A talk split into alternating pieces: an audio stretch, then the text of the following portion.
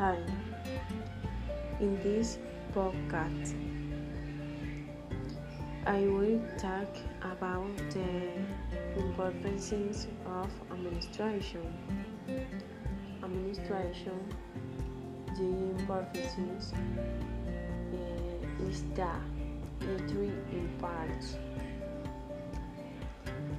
if activities to human endeavor it had to obtain very personal endeavors. It had to obtain human materials, money, and human relation. States I had of and provides forces. Also, uh, gravity.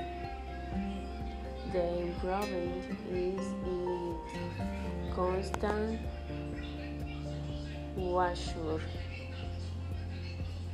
Administration is very important for companies because productivity and efficiency of any company are directly related to the application of good administration. Thanks for your listening.